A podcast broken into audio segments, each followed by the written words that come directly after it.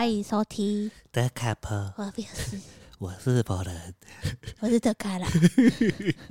来啊，再来啊，来啊，继续讲啊。有啦，今天是某人运势日记第六集。哎、欸，你怎么没有讲我们有个粉砖？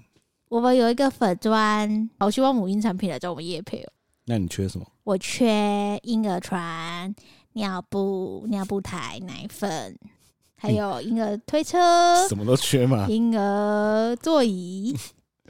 好啦，那看起来今天是要来聊运势日记。对啊，很久没有出运势日记了。你等下有很多事情要跟大家报告一下，是不是？跟大家讲这一集非常的有趣，嘿，算是运势日记里面少数啊。有非常多实地的走访的一些经验，实际访查。对，实际访查。今天想跟大家分享怎么挑月子中心跟挑托婴中心。大家可能会觉得我声音有点不一样，有点沙哑，有点沙哑。原因是因为刚刚卢卢米一直跑来咬我，所以我就对他啊，还对我喵，我要啊，还有喵，就就烧香了。他们两个超傻眼的。就鲁鲁米都不会来乱咬我的脚，但是他都会去，我觉得有点像挑衅，他去挑衅你。我也觉得他在挑衅你，因为他只会咬你，哎，他咬完就跑，对，咬完就跑，然后除非你去追他，我追他，他就会，他就很开心啊。我们两个就在房间里房子里面跑来跑去。我觉得楼下的少年超讨厌你的，有个北，而且他跑一跑啊，他还会等我，肥肥仔跑慢，跑不动是不是？等你起来。对，好啦，那一开始讲一下开心的三件事情。我猜你第一个一定要讲你最近在玩的一个手游，传奇不是，它不是手游，它是传奇的单机版的游戏。它只是最不是最近，它已经被移植到手机上很久了。而且这个游戏讲出来，可能有三分之一的听众完全不知道我们在说什么。不可能啦，我们的听众全部都是跟我们差不多年纪，已经知道啦。哇，来你说《仙剑奇侠传》啊，拜托电视剧、电玩都那么热卖，傻眼呢、欸。十里坡剑神。但是离坡先生，我觉得可能不太有大多人知道。那、啊、你为什么突然开始玩《仙剑奇侠传》？哦，因为有一天，你知道我最近吃完，不知道为什么肚子就会发胀，就是需要躺在床上。那我本来躺在床上都在看漫画，但我真的看到不知道看什么了，所以我就想说，哎呀，不然来玩个手游好了，对啊。那我就开始想说，哎，我喜欢什么手游？我喜欢 RPG 嘛，那我就开始找 RPG 的手游，就 App 都推荐给我《仙剑奇侠传》。我靠，好怀念哦。我就花了一百三下载它，一百三而已，还好。所以它在手机上是完全是跟以前在电脑玩是一模一样。对啊，最早的《仙剑奇侠传》是 DOS 版，对，DOS 版九五，但是我不是买那个，我我买九八的，就是它有在美化过的，它有在美化过的那个画风我比较喜欢。因为我记得在刚开始的那个 DOS 版，它那个一格一格很明显，因为它就很久啊。啊，我玩的是那个版本诶、欸，是哦，你没有玩新的？我没有玩过新的。My God！你知道新的有分月如的封面跟灵儿的封面吗？还、啊、有什么差？嗯，其实没差啦，但是你剧情它会有隐藏版结局。哎、欸，我以前还会去找那个，你知道《仙剑奇侠传》有开音乐会吗？哦，有，之前好像有。可是他在中国开，我不知道为什么。你找原声带？没有，就那个 YouTube 有他原那个音乐会的影片。哦，哦，他把那个。《仙剑奇侠传》的配乐弄成交响乐的时候很屌哎、欸！哎、欸，我觉得应该来办，因为很多人会买单哎、欸，这都是我们这个壮中壮年的回忆，真的回忆整个涌上心头，没错吧？噔噔噔噔噔噔噔噔噔，还有噔噔人噔噔噔噔，对啊，总之我最近花了，我大概花了两天就已经破到锁妖塔结束，已经破到圣姑那里了。锁妖塔结束。那就代表哎、欸欸，这算暴雷吗？不会吧，大家都玩过吧？这已经哎、欸，那暴雷 锁妖塔结束年了吧？表示 somebody 林月如死了。对。然后你知道，大家一定有个任务，就是圣姑会找你去找三十六只傀儡虫啊。嗯、那就三十六只傀儡虫就是要复活林月如的。曾康竟然不知道，我真的傻眼、欸。我真的忘记这一趴了。我真的傻眼。傀儡虫怎么找？在树上找吗？试炼洞。哦，试炼洞。对。就试炼洞最下面有那个啊，是遗迹啊。哦，有很多很很很厉害的东西，对不对？对，就是那个神啊，神都在那边拿、啊。哦，对啊。我以前还有一本攻略本呢、欸。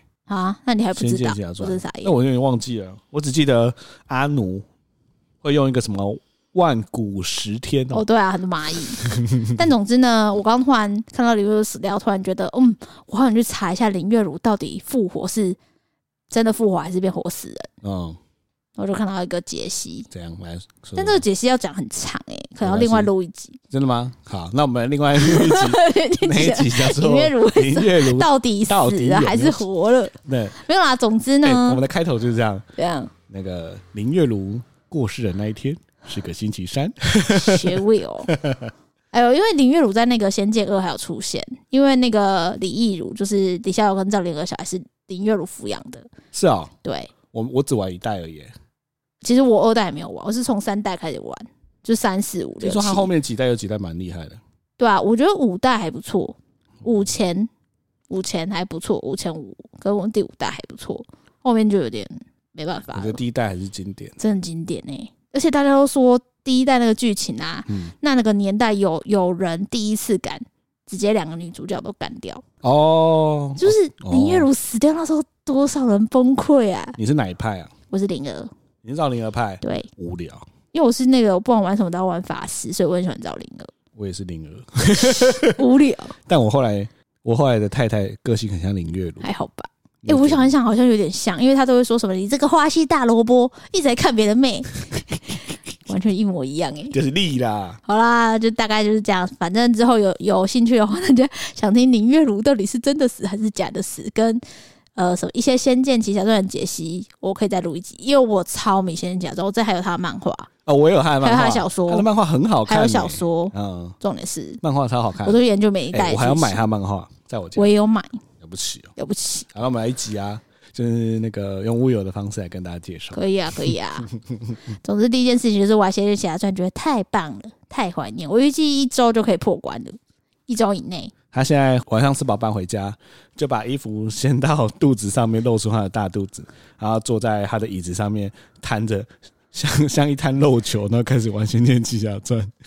对啊，很舒压欸，因为他打过又不用动脑，真的很爽。好啦，好，第二件事情是我们上周末 没有，我先讲完两件事，因为这件事是我们一起共同参与的。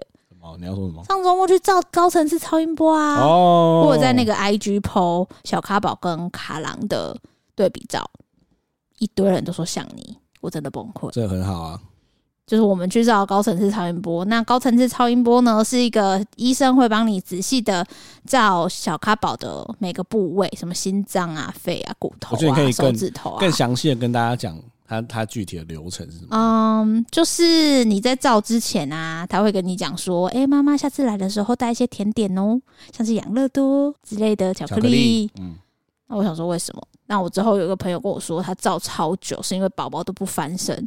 那我最近有发现，我最近很爱吃甜的，因为吃甜的小咖宝就会很开心。你为了让宝宝翻身，你要吃一些甜的，因为他要照嘛，你知道左手右手左脚左右脚，你要让他翻身，你才看得到。我之前去看那个超音波啊，其实医生就是拿那个腹部超音波这样扫一下，然后就看一下说，哦，宝宝现在 OK 啊，心跳是什么？嗯，但高层次超音波其实也是用腹部超音波，嗯、但是就会超仔细的，超仔细，它就翻来翻去。对，然后他会，他会把宝宝的五脏六腑、心脏的血管、各式各样的东西都确认，连手指头都数一数。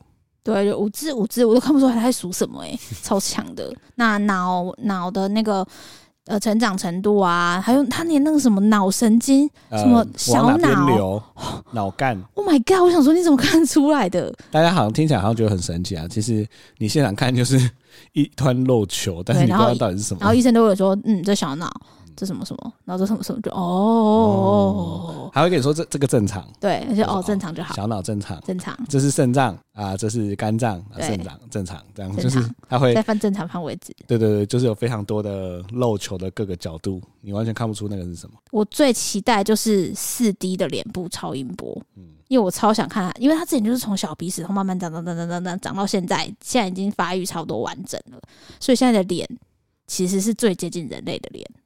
他他现在已经是算人类，他现在是人类，他是胎儿，所以我想看他的脸像谁？你记不记得他照到一半，小咖宝还打哈欠？对啊，他我看他打哈欠，我傻眼呢。为什么？那种感觉很神奇。为什么？就是他在打哈欠呢。他就正在打他，他之前还比赞呢，拜托。对，他之前还比赞。他很正常啊。他你知道我感觉得到他在打嗝或打哈欠，或是在甚至我，你最好是他在肚子就打手枪。我说打手游啊，哦你打手游他感觉得到我最近在想，有一些奇怪的震动，是不是他在尿尿？啊？嗯，因为像婴儿，你知道百分之五十的羊水都是他尿吗？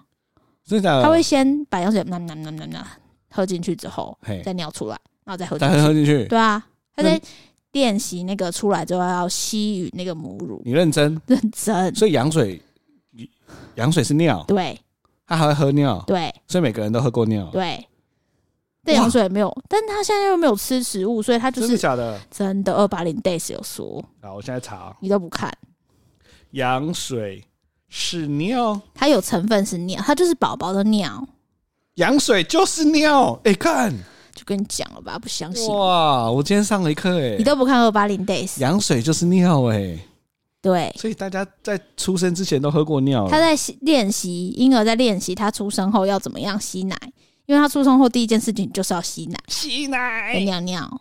羊水由身体的组织液、羊膜细胞等分泌。对怀孕中期开始，主要成分才是胎儿的尿液。，对，因为他那时候才会开始吸，好神奇哦！所以你那时候看到他在打哈欠，其实他在喝尿。就好喝好喝，哦这尿哦。耶！呃好，让你讲就没水准，反正你可以讲了。总之，我开心的事情就是上面两件事情。哎，但我看到那个四 D 图拍的这么清楚，我觉得蛮神奇的。我觉得我还是有点希望是像我，因为鼻子有点像我妈。这到底哪看得出来啊？鼻子，他鼻子的鼻梁，子他那个鼻梁是蒜头鼻，很像我妈，蒜头鼻算好吗？蛮可爱的吧？我妈蛮正的吧？你妈蛮正的。对啊，在，来换你。那我来跟大家推荐，因为我跟你讲，有一些粉丝会密我，嗯，他又问我说最近在看什么剧。那因为我是一个不太看剧的人，我很蛮想看剧的啊、但我最近呢，就开始想说要爬爬爬爬，看什么好看的剧，爬爬爬，爬文，哦在那边跟大家推荐我两个正在昂档迷恋的剧。哦第一剧叫第一个叫做《破案神探》，哦，是吧是吧？对，《破案神探》很好看，为什么？因为大家听到这名字一定以为就是那种什么办案啊什么，no，他是在讲啊古早年代的美国，他们呢对于连续杀人魔这件事情，他们都觉得这个人一定出生就是个坏蛋，就他们觉得这个人就是坏，还有病，所以他才会连续杀人。但是呢，FBI 里面有两个人，他们开始觉得说，我们应该要去研究 Crazy Man。When you know Crazy Man, you will know how to get it。哇，你英文越来越溜，上英文课真有差哎。对，就是你要先了解疯狂的人在想什么，你才有机会抓到疯狂的人。因为连续杀人魔很多其实是没有没有原因可以推出来的，所以他就是在讲他们去剖析连续杀人魔的心态是什么，跟他的过往经历是什么。嗯，看到目前没有什么太过血腥，除了一些照片有点血腥，但还算可以接受啦。嗯，真的，我我自己个人蛮喜欢这种走心灵那、你就喜欢看我有啊？很喜欢去思考。但自从看了《破案神探》之后，我每天晚上都有点失眠。因为他都在想，他有一天洗完澡之后来问我说：“我我在想，一个小孩是怎么成为杀人犯的哎、我我觉得这件事情真的蛮值得想。？”好，那我们再开一集讲小孩 是如何成为杀人犯。小孩子怎么会变成一个杀人犯赞？对我，我最近洗澡的时候都在思考这些哲学性的哦问题。，那第二部呢？第二部叫做《内政保镖》，它是英国 BBC 这十年来收视率最高的影集，哦、好看。为什么？他就在讲，有点像是呃行政院长的保，台湾行政院长的保镖的那种感觉，还讲他的生活。然后他配上的就是那个男主角的演技，我觉得还蛮不错的。然后剧情很紧凑，我也只看两集我也不知道后面会怎么样。但是前两集就很好看。而且他看后面这个啊，内政保镖嘛，对啊，是因为他想偷看破案神探，我不给他看。对啊，我很可怜。因为我们约定好，我们要有共同的片单，就是创造着两人共同话题的时候，所以我就说你不准给我偷看破案神探。就我们会有几部影集，某人会规定不准偷看。对，但现在也做这一部啊，又没有别的了。对，好啦，反正就这样，看了哎两部片，蛮爽的。好，那我们要进我们的正式内容了。第一个，怎么挑月子中心？啊，那我先休息十分钟。我跟你说，挑月子中心从头到尾都是我在做功课，因为我很紧张。那我想要以一个听众的身份来问你一个问题：来啊，一定要住月子中心吗？阿万也可以啊，不能请月嫂吗？有人可以，有人就是回家让妈妈养跟请月嫂啊，但你就是会压力很大。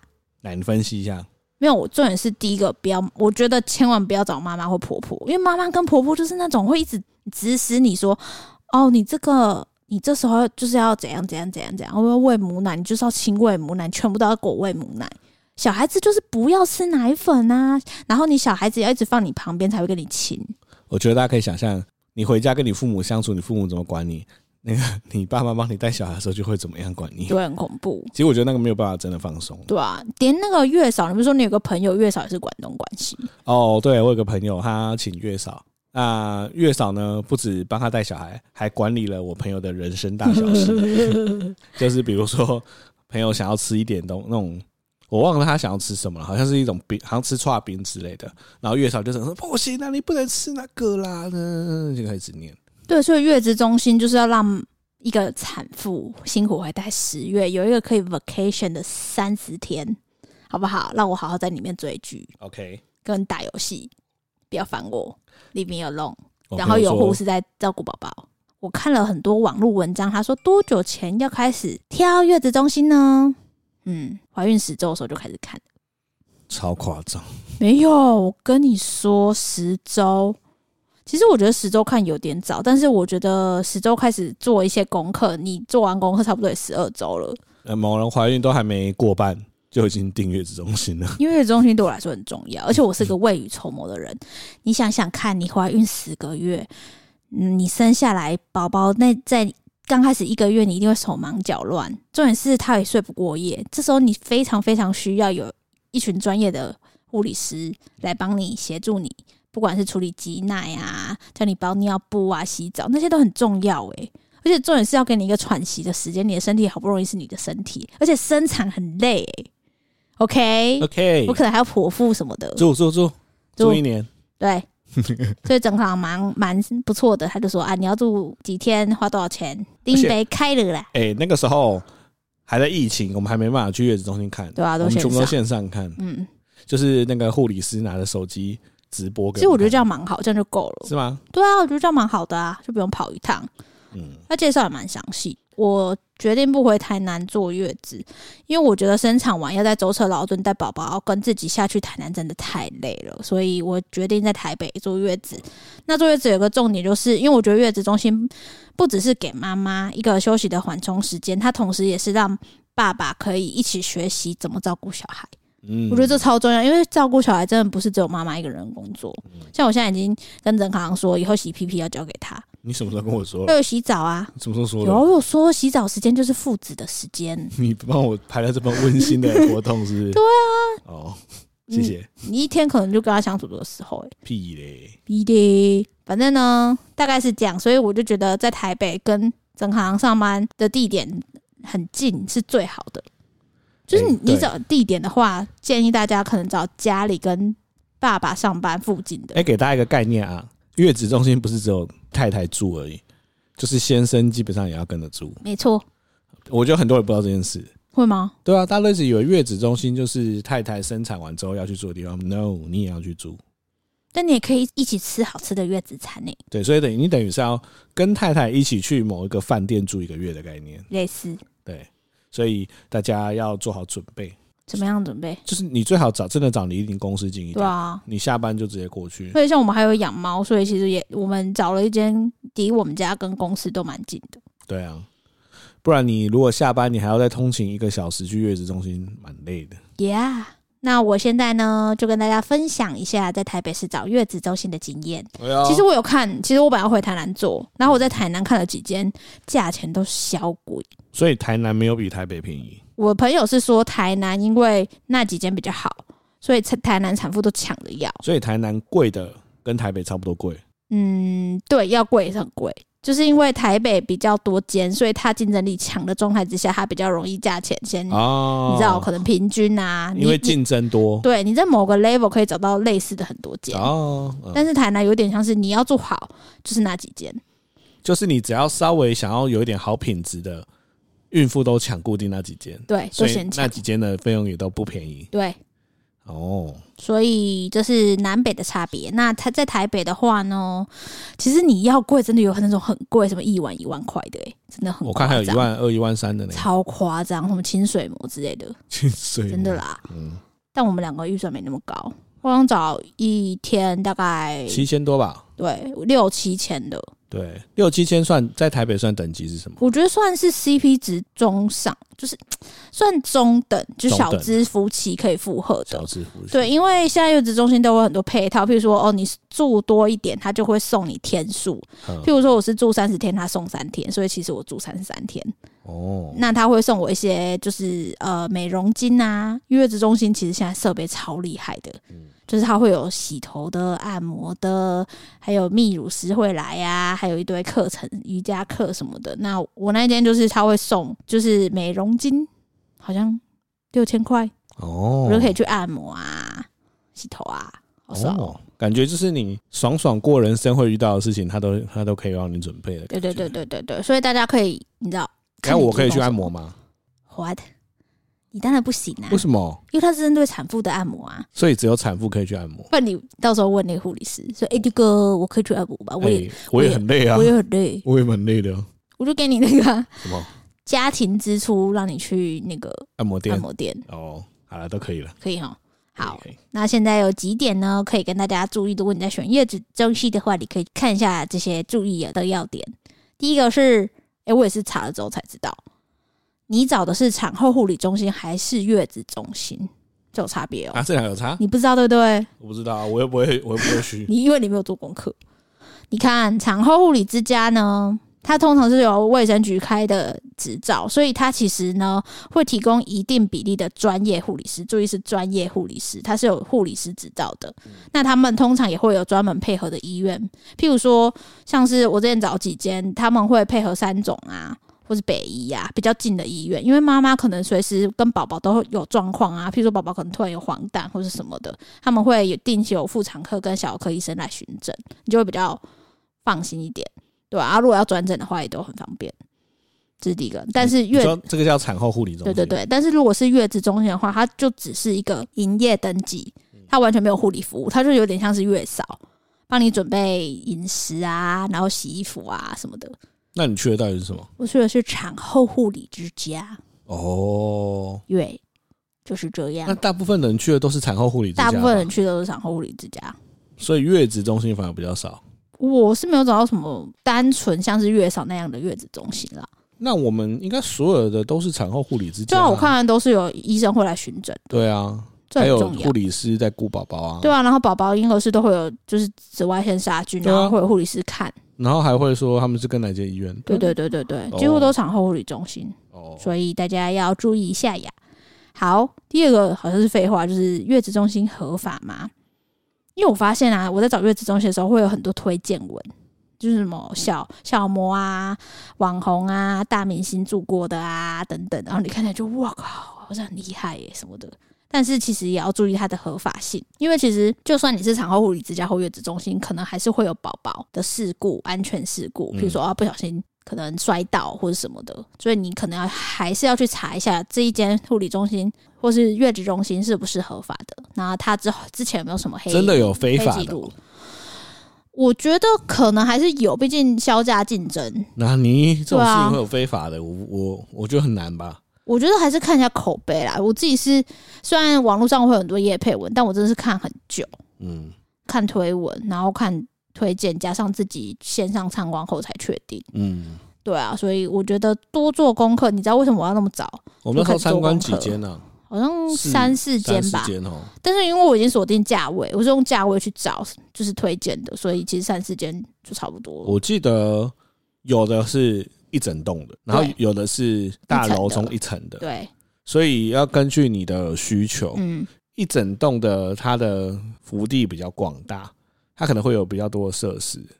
但是如果是一大栋里面有一两层的那种，通常都是在闹区，就它地点会比较好。对了，它地点会比较好。我们的经验是，它都可能在捷运站附近，对，所以还是会有，就算是产后护理之下，也还是有点不一样。大家自己可以自己评估自己的经济能力跟自己喜欢的条件。好，再来是第三个非常重要，月子餐。哎、欸，我跟你说，月子餐就是我参观的时候，我都会问，我就会看那个菜单。我跟你说，真的很夸张哎，月子餐真的是，嘿，你把产产妇不是产妇已经生完了，孕妇也不是孕妇已经生完了，你在供他洗，不是生完的妈妈，嘿，真的是当皇帝在伺候哎，一天吃五到六餐都有，皇后吧，皇后。你也是皇帝啊，爸爸！爸爸听说都是肥最快的。对，因为妈妈不吃，都爸爸吃啊。对，因为他的月子餐丰富到，我觉得甚至是早餐我吃完，他午餐送来的时候，我都还没消化。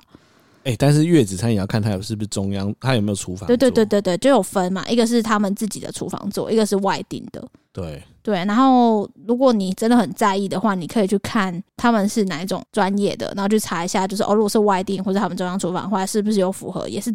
那个卫生稽查的合格证，有些人会比较不喜欢外订啊，因为你要送过来，中间可能会，因为你还是要运送嘛。对啊，有些人就会担心会不会怎么样。没错，很多人都是比较喜欢中央，就是自己有厨房。嗯嗯嗯，对。那如果你真的真的还是很在意的话，你自己去试吃，现在可以预约试吃。月子餐还可以试吃，耶，可以，好屌，跟喜饼一样。什么都可以试吃哦，表示台北市的真的竞争竞争很激烈，对啊。但我看到月子餐真的爆炸好吃，中西式都有。我觉得你应该会肥死哎、欸，假如说我觉得你应该会肥五公斤。嘿，对。然后第四个也是蛮重要的，就是那个是不是可以随时看到宝宝？你知道为什么吗？为什么？因为月子中心它其实是会有分，就你把宝宝推进去，你就不能还回来，就母婴共。那种母婴共事嘛，它有有一些月子中心有规定，就母婴共事，如果你推进去之后，你要在里面待多久？然后如果你没在多久之前推出来的话，你就要跟他一直待下去。你是说你把小孩带到你身边，要在一定的时间之内还他？对，你没还他，你就要自己顾他。或是有有的甚至是不给你母婴同事的，但我觉得这有点残忍，应该比较少见。就是他会有规定的时间，所以这个也是要注意就对了。对，如果你很在意的话，就看他对于宝宝他们的。要求的条件是什么？对对对，那另外就是，如果你真的还是更在意的话，你可以去看婴儿房有没有监视系统。像我们看的都有监视系统，嗯，你可以从手机 app 看到你的宝宝现在状况怎么样，嗯，还有他们照护的状况。那我猜，假设他偷换了一个宝宝，我应该也看不出来。哎、欸，你自己的小孩怎么可能长得超像的？噜噜米跟另外一只虎斑暹罗，你分得出来吗？哎、欸，我跟你讲，还真 IG 上有一只跟他长超像的，但是。他们两只同时出现在你面前，你一定分得出来。啊，应该是。对啊，你看猫咪那么像，都分得出来了。你自己的宝宝怎么可能分不出来？而且现在大家都说长得像你，你就找最像你的那一个。对，那第五个就是刚刚提到，就是产后护理之家有没有提供医疗或转诊的服务？这很重要，因为真的宝宝在第一个月的时候，你不知道他会发生什么事情。产妇其实也是，尤其是如果你。生产的时候比较多状况的，你可能甚至要住院住一个礼拜才能出院，嗯的那种，那真的就是要定期回诊呢。呀，好啦，最后还有一些比较细项的，就是比如说像收费项目啊，他们其实都有分定金嘛，然后还有你要缴的尾款、收费项目啊、流程啊、你的合约内容啊，最重要就是合约内容里面你要看，如果你是早产或晚产，因为不会有人刚好在预产期那天生，很少。所以你要看说哦，如果我早产的话，请问你们有确定保证入住吗？如果没有房间的话，我要怎么办？这个都在合约里面都有写。那我觉得这个也是个艺术诶，因为你也不知道每个妈妈到底什么时候要进来住，对，你只能抓一个空档，跟托婴中心一样。对啊，大家可以再讲托婴中心。对，那因为刚刚沈康有提到说，其实大部分的爸爸都会住在里面，所以参观的时候也要看说，哦，你的房间里面有没有多一张床？哦，就看一下你在那边可适不适合打电动啊，有没有办法在那边工作啊？对，可能要看一下，因为你可能要长久的也住在那边。对，因为我们在参观的时候，你好像就有看说，哎、欸，可不可以这有桌子可以工作什么的？对，那我自己比较在乎的还有那个，你有没有提供猫妈教室？猫妈是什么？妈妈教室。那干嘛？就是课程啊！拜托，我怎么会洗一个婴儿的屁屁？我怎么可能会换尿布？我现在对换尿布有一种恐惧感，因为我现在脑中都是炸死的画面，就是 Oh my God！如果我把尿布脱下来，他刚好对我尿尿怎么办？哎、欸，我觉得最惊恐的应该是这个吧。我我有尿你脸上。我有朋友说什么，你要先让他不要太快接触到冷冷温度。他说小朋友一接触冷温度，一嘎铃声就尿出来。对，所以你要让他慢慢的、慢慢的打开，就你不要突然就打开，他会尿在你的身上，很恐怖哎、欸。我觉得如果我以后被尿会被炸死在我身上，你一定会笑超开心，好不好？我会先开 IG，对，然后就说：“哎、欸，这个人被炸死到时定时锁定，定时锁定我的 IG。”那还有几个自我自己也是比较在乎的，譬如说护理师的照护比啊，就是一个护理师配几个宝宝哦，对啊，然后有没有妇科医师巡诊等等的、啊，我觉得这超重要的，因为有问题你就可以他他就进来，你就直接问他哦，说我的奶不够是正常的吗？小姐没关系，我的阴道还在痛是正常的吧？小姐那个也没关系，请问宝宝不喝我的奶是正常的吧？没关系，你有没有奶？类似像这样哦。对，这大概就是月子中心在挑的时候，我们注意的一些点。你有什么想要补充的吗？没有。身为一个，哎呀，丈夫就是这样啊，什么都好了，你开心，大家开心。好，他至少我都会，因为我自己是喜欢做功课的类型，所以在做功课我自己做事还好，但我都会叫他做后面的执行事项，做那个不用动脑，就是打电话，然后就哦，我我问他预约时间，而且还有那个啊。线上参观啊，我有看。有一次，有一次线上参观，然后那个护理师要打给我，但我那时候刚怀孕不久，然后那时候是最不舒服的时候，孕、啊、吐，你无法 answer he yeah, answer。然后我就跟郑航说：“哎、欸，你你帮我接一下，你那个萤幕给我看就好。”他就很惊恐，他说：“啊，我什么都不知道，我我什么都不知道，我要怎么办？”对啊。我前一秒还在那边看漫画，然后就说：“哎、欸，你帮我参观月子中心。”没有，我是在你旁边看，然后他只是对着你，你就是跟爸爸讲这样子。我还要装了一副我很懂的感觉，他就啊，是开朗爸爸吗？哇，我们好好难得有爸爸要看月子中心呐、啊。他说啊，对呀、啊、对呀、啊，我很有兴趣。哎，说我们这边怎样怎样怎样？哦哦哦，哎，那你们没有洗手台吗？有，有洗手台。就是他还还 OK 啦，就是装的还 OK。对，但我就在旁边，其实，所以其实先生在这个部分是没有帮助到什么啦。但在托婴中心的部分就有了。对，而且哎、欸，应该有人很好奇吧？都还没生就在找托婴中心？哦、拜托，我跟你说，各位妈妈爸爸，你从怀孕那一刻开始，你的竞争人生就开始。靠腰嘞！就是从月子中心到托婴中心到未来的幼稚园，甚至是小学，嗯，你都要。跟别人竞争，因为这就是台湾，台湾，OK，T A A W A N，哦，台湾，Yeah，哦，台湾，所以你月中心，如果你跟我一样，在差不多十周的时候开始找，不是竞争的意义是什么？就是我觉得大家还不懂为什么要竞争。好的人人抢，哦，你不早点就要捡别人的省的。哎、欸，我这么跟大家解释好了，为什么月中心要抢？因为要离你公司近又好又要便宜的月子中心不多。对，你如果很有钱，你不用抢，你真的不用抢，到处都是。反正反正你你选贵的一定有位置，真的有位置。但如果你像我们一样很穷的，你又要有这么多选，你要有这么多事情都要有交集的，通常可能只有一间。那那一间如果买了就居居。哎、欸，我跟你说，连贵的有时候都抢爆。像我们那个妇产科医生不是有开一间？对啊，清水膜嘛。清水膜对。然后我那时候在产检是十十几周，我就说啊，那个不好意思，我最近在看月子中心，请问你们有推荐的吗？他说哦，我们医生有开一间，但是我想现在应该都满了。哦，贵妇贵妇已经都满了。呃，然后打去真的都满了，想说打打看算了。所以我跟你说啦，所以就是好，我先这么跟大家讲好了，大家听到现在觉得说哇，这个。真 couple 也太夸张了吧！才五六个月就来找托月子中心，那是因为我比较夸张。找托婴中心，我没找。我跟你讲，我们问到目前为止，大安区的托婴中心同时有六对父母跟我们做同样的事情。对啊，因为好几间都是啊，我们现在有六个在排队哦，所以有六个竞争者跟我们一样，很五六个月就在找了。对。那托婴中心呢？刚刚说月子中心大概十周开始找资讯，托婴中心大概二十二周二十二周开始找资讯。你可以先从家附近开始挑，我觉得一定要从家附近开始。对，因为托婴中心呢、啊，基本上你要带小朋友过去是一件还蛮，你没有车的话是一件还蛮麻烦。所以你要他的呃准备一些口水巾，他的奶粉，还要推车啊，尿布，还要跟人家挤捷运呢。哎、欸，你能想象上班时间打开捷运东西廊，然后你推这一台推车，你到底要怎么办？不可能！我跟你说，我每次看到妈妈很辛苦这样，然后她看她看到里面都是人，她只好又往后退，我觉得超心酸，超心酸。对啊，超心酸。所以你如果不选你家附近的，真的你会遇到很多困难。对，这也是为什么要抢的原因。对，所以大家可能不理解为什么要这么积极，积极是为了让自己以后。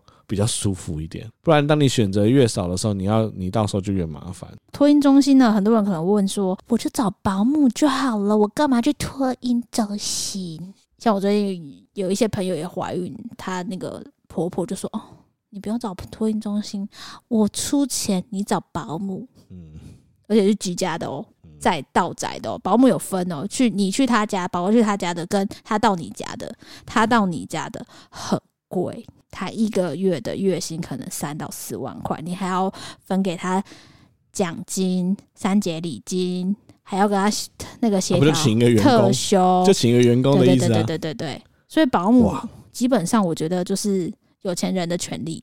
所以呢，我们还是觉得觉得托婴。那那另外一个部部分也觉得是因为托婴的话，可以早点让宝宝社交。虽然他可能前几个月也不会社交，但是他可以早点接触到很多人的环境。那看到大家都在爬，他就想跟着爬了吧？对啊，就那种感觉啊，就想要让他活泼一点啦。因为毕竟我们可能只生一胎的话，如果如果都是从小在封闭的环境，就觉得你知道？哎，我觉得看托婴中心其实蛮有趣的，嗯，因为这是你人生之前从来没有过的体验，你就会站在托婴中心的前面，想着说。我怎么开始看托婴中心？你有这种感觉吗？我没有，我只想说，以后小咖宝在这边的话，他要怎么样的呢？哎、欸，我真的有这种人生的跑马灯呢。啊，就是我怎么已经进到开始看托婴中心的阶段了啊？What am I doing？我啊，男生不是大家都说女生的心智会比男生还要成熟，这件事情呢，到三十几岁都还是一样。三十岁而已，好不好？三十岁都还是一样。哎、真的，我真的觉得这这感觉太奇怪了。然后呢？那再跟大家讲一件我自己觉得很好笑的事情，就是托婴中心的园长，他们太习惯跟小朋友讲话了，所以他们在跟我们讲话的时候，也会这样子说：“好，某人妈妈，我们现在来跟你说，我们今天这边的费用会是怎么样呢？” 然后讲久我都好想睡觉。他。第一间去参观托婴中心，园长讲到一半，他在打瞌睡。然后第二间托婴中心，园长在讲话的时候，他肚子饿到爆，想饿到咕噜咕噜 咕噜叫，我超傻眼的。我想说，哦，空卡金呢，然后大家不要讲话这么慢，他他们太习惯讲话慢了。他们就让你了解啊，不是，他们是已经习惯这样跟小朋友讲话，可能，所以他们都会说，来给你们看一下我们这边的。环境都很干净哦，真的会会这样讲话。但那个送托运中心也不是没有风险啊，譬如说，因为它是比较多人，所以可能会交叉感染。有一个宝宝生病了，哦，感冒，另外一个宝宝可能也会生病。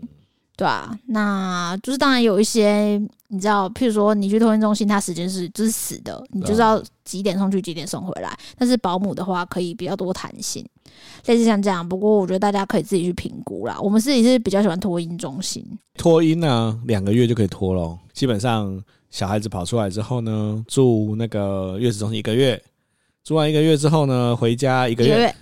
然后就可以送托了，哎，这是给大家一点信心，好不好？没这么痛苦，没有这么痛苦啦。那有一个园长建议我们说，妈妈的，如果你想回去工作，譬如说我是预计两到三个月就回去工作，他就说你可以请三个月，那第三个月呢，就是在宝宝完了两两个月的时候送到托婴中心嘛。嗯，那有一个月是缓冲的时间。给你享受你自己的人生，对，你就是可以在家，然后你可以让宝宝有适应期，所以比较早去接他下下课哦。啊，你也有机会可以运动啊，或者干嘛的？哦，我超期待那那个第三个月的，所以我现在非常积极。所以我们现在的计划是这样：月子中心一个月，宝宝一个月，宝宝一个月，托婴中心，托婴中心。对然后你你托婴中心的前一个月，你也会在家，没错。OK 我就负责接送他。所以我要做心准备的就是那一个月，就是地狱的那个月吧。通常是要看宝宝的个性，说不定他很快就，你说不定他很天使啊。哦，我问到每个都不天使，没有，我有遇到遇到天使的啊。上次我们一个大学同学的宝宝就超天使的，还是要看啦。不过最近卡宝都在半夜踢，我觉得有点不妙。我就可以跟大家聊聊卡宝的近况。哦，卡宝啊。他从以前在某人肚子里面跳芭蕾舞，现在呢是跳踢踏舞了。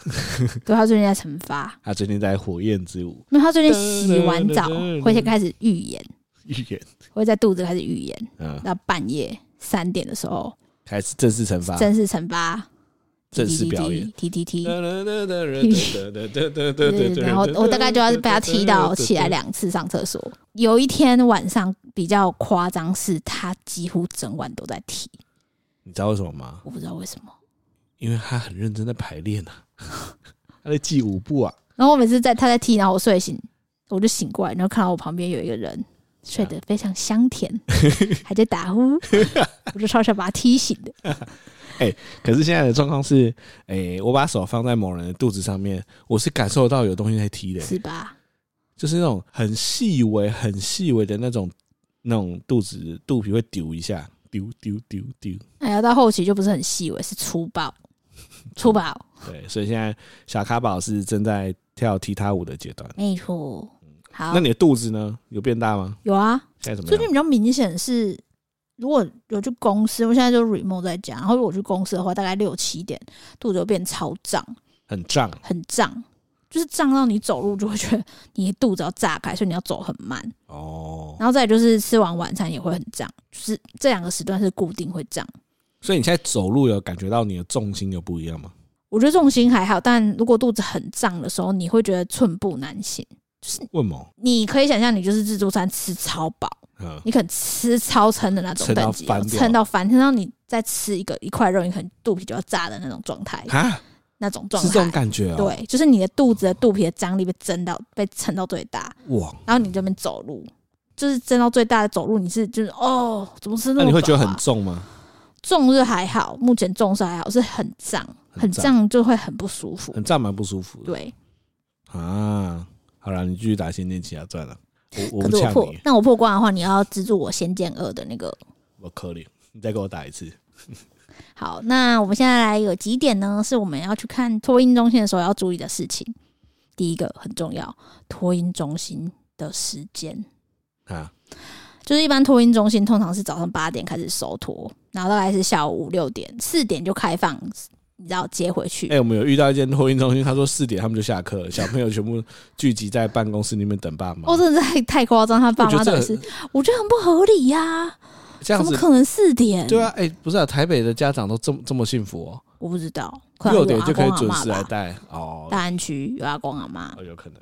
对，但我们不可能，所以你一定要确定托运中心的时间。譬如说，哦，他晚去可不可以？早去可不可以？要不要加钱？以及重点是我晚上你如果要延托的话，他要加多少钱？大家算的钱都不太一样。对对对对对。哎，你是不是要先简介一下托运中心的类型？托运中心有什么类型？私托、公托、准公托。哦，这个哦，这个跟你讲，我跟我同事讨论，没有人知道这是什么。对吧？只有爸妈会知道。啊，我我用最简单的方式。最平民的方式来介绍，哦，公托就是政府，准公托就是民间经营，政府的规范，私托就是民间经营，私人的，就这么简单，对，就这么简单。所以价格来看的话，公托最便宜，准公托次之，私托最贵，没错。那以补助来看的话，补助的高低啊，公托跟准公托的补助比较高，私托的补助最低。所以呢，这是什么意思？如果你没有公托，你也没有准公托，那你就是要准备很多钱，跟保姆一样。对对对，就是这种感觉。对，那公托呢，通常是我觉得比较难啦。公托通常是给比较弱势或是很多胎的家庭，公托会排序，会排序，对，对，对，他会原住民啊、多胎家庭啊，然后可能弱势、弱势、低收入户、低收入户会先，所以公托非常非常难抢。我们基本上已经放弃公托了，对，我们都找准公托。准公托，因为准公托对我们来说经济可能压力刚好。嗯，对，所以又有补助什么的，所以这是以上是三个托婴中心的类型，先给大家参考。那你知道大概要花多少钱吗？我们如果自己准公托来讲的话，它有分两个价格啊，一个是注册费，一个是月费。对对对，算起来啊，因为我觉得不用跟大家讲太细，算起来一个月大概两万到两万二一个月。你说可能把注册费摊平？对对对对对对对。那政府会补助你一万一，嘿，所以大家可以想象一下，你要送小孩子去准公托，你每个月就是大概要缴一万块左右的钱，这样会一万块以下啦，对啊，其实这算是对中产阶级来说比较合理的价钱。啊，私托的价格就是很高啊，没有天花板了，很高啊他，想收多多就收编的很高。对啊。对但也会有人想要送小孩子去私托，我有朋友就是这样，嗯，因为他觉得私托他因为他收的费用比较高，所以他们会用更多的心力或更好的师生比或什么什么的来对待小孩子。没错对。哇，曾康现在已经变成一个托婴中心高手啦。没错，好，刚刚提到价钱嘛，那再来第三点，我们要讲的是，你想要问一下老师照顾孩子的理念跟方式，但其实我们两个是没 care 不 care，就是有点不 care。不太 care。就是我知道之前有听朋友说，哦，蒙特梭利的教育理念不错，但我也是去托婴中心研究过蒙特梭利，才发现它是比较引导式教学，引导的教学，引导，嗯，哎，说阴道的教，引导，好引导他已经从引导出来，是要引导式教学。好对，我比较喜欢这个教学理念，因为他觉得老师不会只是你知道 teach 就不是教，他是陪伴引导你，嗯，挖掘每一个小朋友的天分，所以他们会安排很多很有趣的接触课程，譬如说让小朋友自己拖地啊，或自己小朋友就是剥橘子啊什么的，我觉得很很不错。所以我自己最喜欢蒙特梭利的教育方式。那你们可以自己去想你们喜欢什么样的教育方式，可能也有爸妈会喜欢那种比较传统的，你知道，就是我只是在想托婴怎么照顾，真的会影响一个小孩吗？会，因为托婴的年龄是非常长的，他到两岁都算托婴。因为我真的自有记忆的其实是幼稚园诶、你两岁之后可能才有记忆吧我。幼稚园以前真的完全没有任何。我觉得那默默都会影响啊。其实我现在觉得小朋友、小婴儿他还不懂事的时候，你有一些行为就会埋在他的。你刚刚不是问到说小孩为什么变成杀人犯吗？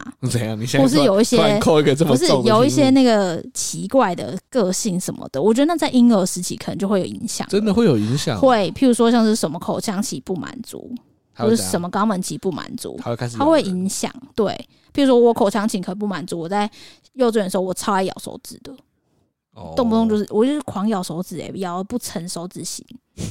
对啊，我妈花了好大的力气才戒掉，哦对吧、可好能可能像是我喜欢布布，可能也因为某种关系，我超爱布布。哦，对啊，说不定我没有人抱抱足够，或是我那么现在那么喜欢抱抱，是因为我小时候没有获得足够的抱抱之类的。所以我觉得不要小看小朋友，很从很小开始的教育跟对待他的方式。好，这位爸爸可以吗？可以，可以哈。好，再来第四点就是环境的整洁跟安全。哦，我觉得这个你就有问到啊，你都会注意说哦，他们一天有没有在消毒？对啊，现在疫情的蛮紧张的，而且很在意他们会不会固定消毒啊。但听起来台北市社会局管的蛮严的，听起来很严呢、对啊，他们就是会一直在检查，然后会有很多规定，比如说托婴中心都要用紫外线灯那边杀菌。他们好像是没有规定紫外线灯，但他们对小朋友的那个状况都要写学习单，对啊，就是不同的月数、周数，他们都要写学习单呢。就是这啊小朋友就是跟我们成长怎么样、啊其实我觉得跟我们国小很像啊，哦就要写联络簿的那种感觉。对对对，然后几间问下来，他们都会提到说，哦，台北市社会局真的要我们做很多事情，好几个园长都讲一样话大。家看起来都很苦啊。我想说，哇，台北市社会局给你个赞，哎、我觉得他们越越要求越多东西，我们就越安心啊。对啊。对啊，好，第五个老师的流动率，我们是没有问到看得出来啊、老师的流动率，我们是问师生比，就是是法规规定是一比五。对，那我们就是问说，哦，那如果譬如说我们的宝宝他去的时候是比较幼幼班最小的班，那他们通常在这个班会再多一位老师当机动。年纪越小的宝宝越需要多人照顾。对，比如说你一岁之后，你开始听得懂人人话跟指令了，那就比较好照顾。对呀，我觉得上网找评价很容易找到，因为很多爸妈都会上去问说，啊，我要送宝宝去叉叉托婴中心，请问有没有前辈可以分享？然后大家都会在这边分享，对啊，大概是这样。所以现在网络世界其实蛮蛮方便的。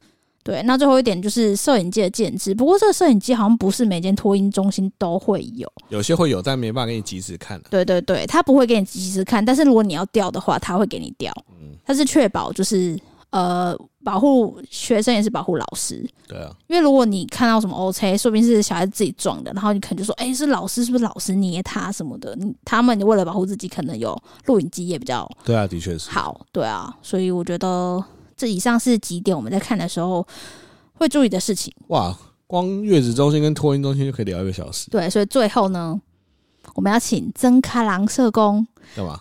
跟大家分享他查到的补助。哦，就是 欢迎大家打电话去问台北市民政科。啊，你刚不是有做功课我？跟大家讲啦，嘿，两个方向啦。好啦，小孩子蹦出来呢，就有个奖励了啦。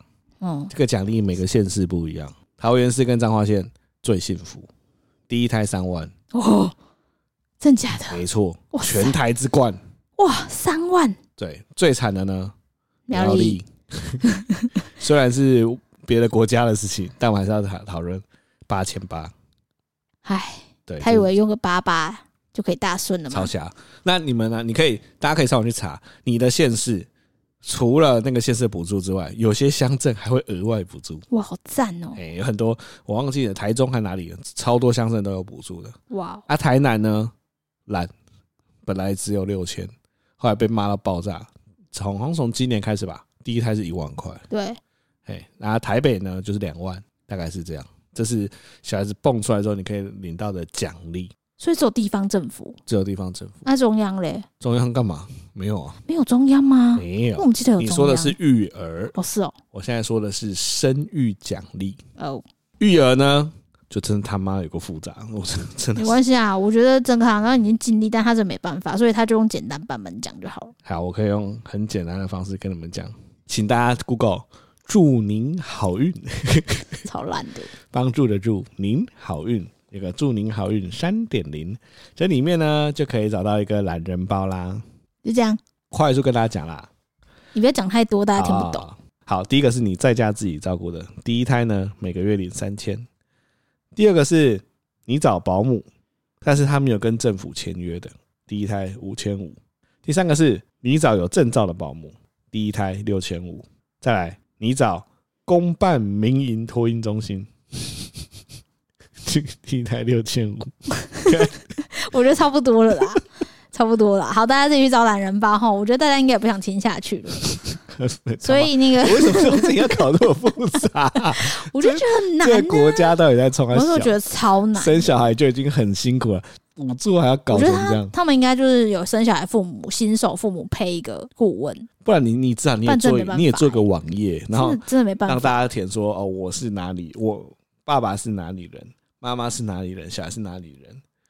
对，他就自己帮你试算，帮你告诉告诉你说，对，你想要去哪里？比如说，我想要去准公托，对，他就告诉我了，拜托，拜托，拜托做一下好不好。唐凤，那最后就是跟大家分享我自己怎么找托婴中心啦。就是你从那个各县市的社会局评鉴，他们都有托婴中心每年的评鉴。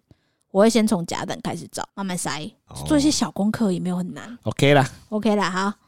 所以目前运势日记第六集知识含金量满满。但我知道这一集一定没什么要听，怎么办啊？就听一下啊！你们说不定以后都会突然怀孕之类的，像李逍遥对赵灵儿做的一样。我那天在讨论，一夜过后，那一年李逍遥二十啊不，他十八岁，赵灵儿十六岁，怎样？他们只过了一晚就中，就中了，怎样？这几率到底到底？我就问你，跟我们有什么不一样？不是，我们有很很多次，而且不是我们真的尝试只有一次啊？不是，但是我们已经三十三十一岁了。怎样？这有什么差？有，他年轻力壮欸。不是，我跟你说，女生有差。比如说我三十一岁，但是赵丽颖那时候十六岁，十六岁的卵子更猛啊，很猛啊！所以我就说我我还是不一样啊。哎，所以我们比她猛哎。对啊。这结尾不错，我喜欢。傻笑。好了，反正这这一集大概到这边。那点歌是不是？等一下，你到底提这里下？不是，我最近在思考这件事，因为小时候玩的时候都没有想到这件事。所以结论就是我们比他们猛。他们十八、十六岁，我们三十岁，但他们只有一次。我们也是一次啊。你不确定是不是一次，可能一两次。对，对对，也是蛮猛的。对啊，但我觉得李逍李逍遥就是不行哎、欸，就有点渣。他很渣吗？就是我可以原谅他失忆啦，但是啊，我也不知道，我觉得他也蛮衰，但也蛮渣，因为他最后两个女人都死掉了。我们下一集再聊。可以，哈，我们这集要点的歌是？你想好了？想好了。好，你要点什么？没，因为最近在找托运中心跟找月子中心，就会觉得其实他是为了后面的生生活铺路。你知道我提早找这些东西，是为了让我早点安心，好好的生完宝宝，嗯，然后好好的休息。照顾他，再好好的休息，所以我会觉得做这些事情我自己很开心。没有我在打歌，对，所以我想点一首 S.H.E 的《美丽新世界》。哇，好老的歌。对啊，而且以前他在播的时候，我都不知道他前面在念什么。本来可以，是日语吧？日语啊。那为什么那是什么？好像在讲圣经的一段话吧，圣经 Yep，what the fuck 之类的旧约圣经或是什么圣经之类，在讲说哦，这个造物主创造了天地，所以有了这个美丽的新世界之类的。哦，啊，为什么要念日语啊？比较吵吧，那个年代的歌。总之呢，就点这首，我们应该没点过这首吧？爱存在，哎呦哎，改编自圣经创世纪第一章。哎、欸，话说最近有个粉丝，他人超好的，他就在 KKBOX 帮我们创了一个曾卡波荒谬事的歌单。机器人是？对，你打曾卡波荒谬事就会出现那个歌单。为什么要用机器人？就收集了我们所有的歌、欸，哎，哦，很厉害、欸，我看到，超强的。谢谢这位朋友。我其实我不知道有这么多人这么爱我们，还蛮感动的、欸。对啊，他有一个那个粉丝，他今天建议我新的题目，他就建议我们可以聊一些胎教的事情。胎教，耶！我跟你讲，我们没有什么胎教，我没有什么胎教。我们以一个科学的角度来看，你泡在游泳池里面，你听得到外面的人？他现在听得到。他在游泳池里面，他听得到。他现在听觉已经发达。二八零说的。二八零是说他的听觉已经发达，他听得到妈妈的声音，真的。他跟你说的，他还说爸爸要最近要开始做一些母性行为，你知道什么是母性母性行为？就是你要用那种嘤嘤嘤嘤嘤的声音跟他讲话，就是提高八度，然后跟他讲话说要干嘛？你刚刚在哭腔？要干嘛？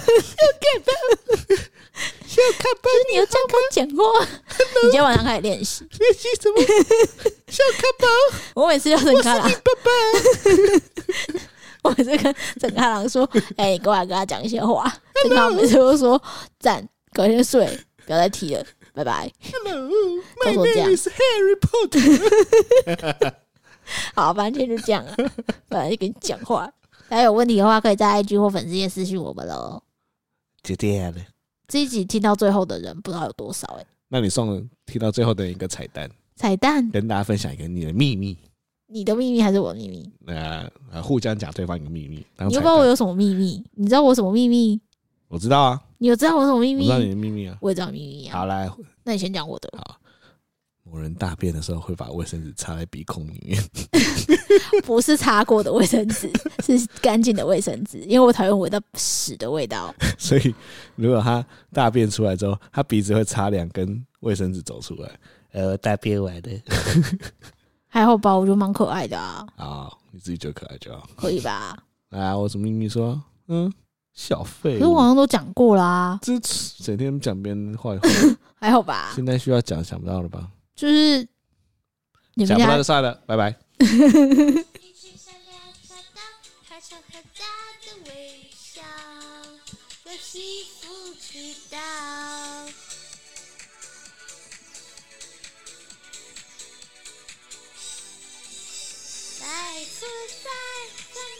全世界我喜欢自信的感觉我看见你微笑像天使这就是爱的奇妙我愿意陪在你的身边让心跳不会变老欢迎来这美丽新世界让感动一个一个实现世界。